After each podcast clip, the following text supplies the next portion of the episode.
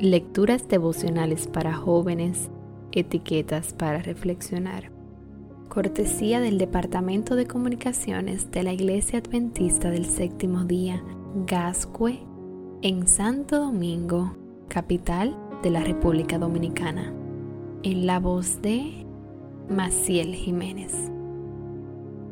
Hoy, 15 de febrero de 2021, ¿estás dormido?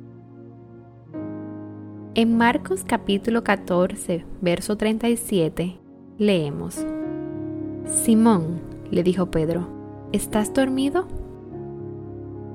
Cuando mis amigas venían a mi casa a dormir o yo iba a dormir a casa de una de ellas, nos quedábamos conversando hasta tarde.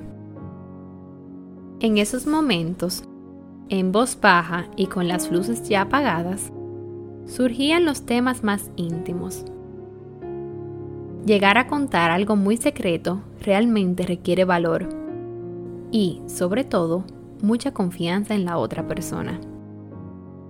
Pero ¿cuántas veces le hice una pregunta al terminar todo mi discurso solo para descubrir que hacía rato ya se habían quedado dormidas?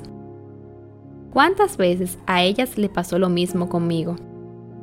Nuestros secretos terminaban siendo revelados a la nada y en ese silencio solo se percibía la sensación de una profunda desilusión, verbalizada por la tímida pregunta, ¿Estás dormida?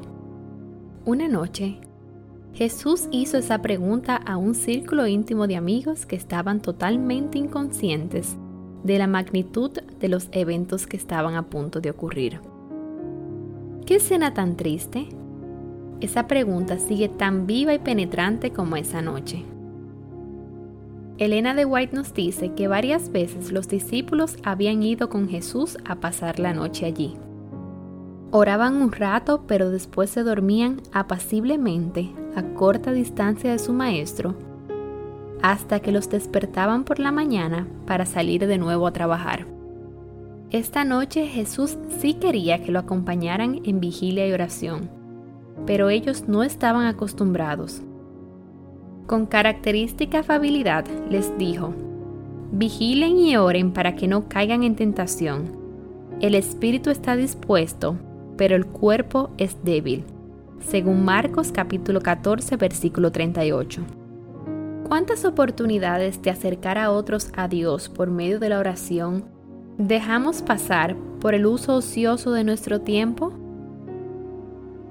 Jesús, con la misma confianza y cariño que sentía por Pedro, nos pide que velemos y oremos por nosotros y por otros, para que no caigamos en tentación y seamos capaces de discernir la magnitud de los eventos que están ocurriendo y a punto de ocurrir, para que podamos disfrutar de su compañía el mayor tiempo posible y no nos perdamos todo lo que quiere compartir en su palabra y en su diaria actuación.